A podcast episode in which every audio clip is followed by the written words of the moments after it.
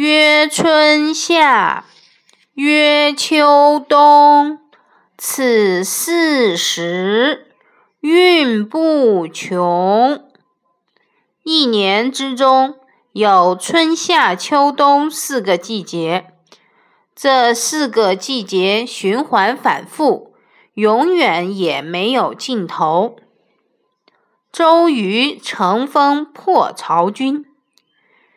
赤壁之战前，周瑜和孔明一致认为应该用火攻打曹操。